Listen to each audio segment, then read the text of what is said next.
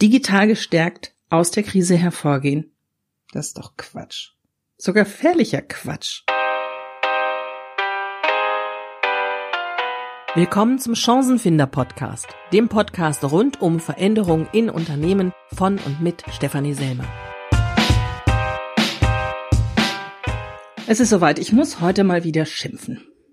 Ich habe nämlich letzte Woche einen Artikel gelesen im Spiegel Online, einen Artikel mit einem Interview mit Dorothee Bär. Sie wissen, unsere Staatsministerin für Digitalisierung, also die Frau, die dafür Verantwortung tragen soll, dass unser Land in der Digitalisierung einen Schritt nach vorne kommt.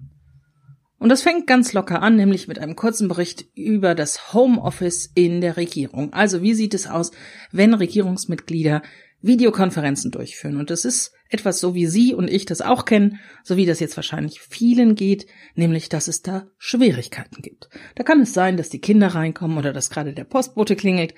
All das passiert natürlich den Regierungsmitgliedern auch. Also auch diese selbstgebastelten Schilder an den Türen helfen nur bedingt. Das ist an sich noch keine große Überraschung. Es hätte mich überrascht, wenn es anders gewesen wäre. Das ist aber auch nur menschlich und um Himmels Willen, da möchte ich auch gar nichts drüber sagen. Was dann aber weiterhin passiert ist, dass sie erklärt, wie eine Telco unter Regierungsmitgliedern aussieht. Also auch hier verstehen Sie mich nicht falsch. Wenn äh, Dorothee Bär in diesem Interview sagt, dass äh, Angela Merkel natürlich übers Telefon Wortmeldungen oder Handzeichen nicht sehen konnte, dann ist das ganz klar. Wenn alle in einem Videochat sind und der Moderator, derjenige, der die Session leitet, per Telefon dazu geschaltet ist, dann braucht er natürlich Unterstützung. Was mich daran ärgert, ist, dass tatsächlich sowas so explizit benannt werden muss. Denn das heißt, dass das irgendwie doch etwas Neues ist. Zumindest für diejenige, die da interviewt wird.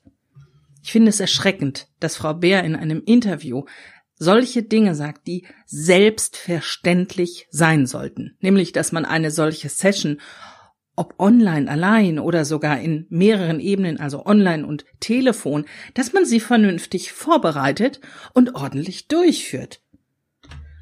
Mein absolutes negatives Highlight in diesem ganzen Interview ist aber folgende Passage und die werde ich jetzt mal wörtlich zitieren und vorlesen.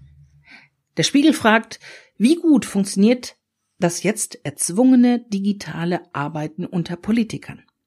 Und Frau Bär antwortet, das sind alle auf verschiedenen Levels. Viele sind bereits damit überfordert, dass man sie in Mikrofone in einer Konferenz stumm stellt, wenn man nicht spricht.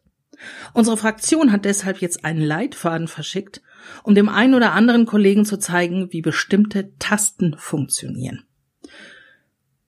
Ich lasse das jetzt mal einen Moment sacken und muss tief durchatmen, denn das ist etwas, das darf nicht sein. Ich wünsche mir wirklich von den Vorreitern in unserem Land, dass sie eine Vorbildfunktion übernehmen und das nicht einfach nur auf Verhalten gehe ich bei Rot oder bei Grün über die Straße, sondern auch ich beschäftige mich mit Dingen, die das ganze Land in Atem halten. Um Himmels willen, wie kann es sein, dass unser Land von Menschen regiert wird, die noch nicht einmal wissen, dass man in einer Videokonferenz sein Mikrofon stumm stellt, wenn man nicht spricht? Was sagt das denn über den Stellenwert der Digitalisierung in unserer Politik aus? Wie wollen wir denn erwarten, dass Unternehmer und Führungskräfte ein ganzes Unternehmen möglicherweise um 180 Grad drehen, einfach um diesen Switch der Digitalisierung zu schaffen, um mit anderen Unternehmen, mit anderen Ländern standhalten zu wollen? Ich habe mich so wahnsinnig über diesen Artikel geärgert. Ich möchte das meiste davon jetzt gar nicht wiedergeben, weil vieles davon vielleicht auch nicht ganz salonfähig ist. Und ich vom Schimpfen schon wieder ins Machen gekommen bin. Also, ich bin ja grundsätzlich der Optimist. Ich möchte ja die Dinge anpacken. Ich möchte nicht nur darüber reden, sondern ich möchte, dass wir tatsächlich in die Umsetzung kommen. Und deswegen habe ich eine große Bitte an Sie.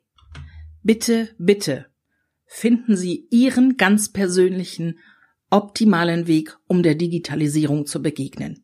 In der Vergangenheit habe ich immer gesagt, bitte lassen Sie sich nicht einzig von den Überfliegergeschichten oder von den Horrorszenarien leiten, die so durch die Gesellschaft wabern.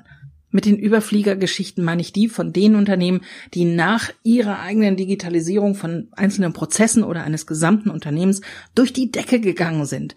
Also diejenigen, die in der Digitalisierung ein universelles Heilsversprechen sehen.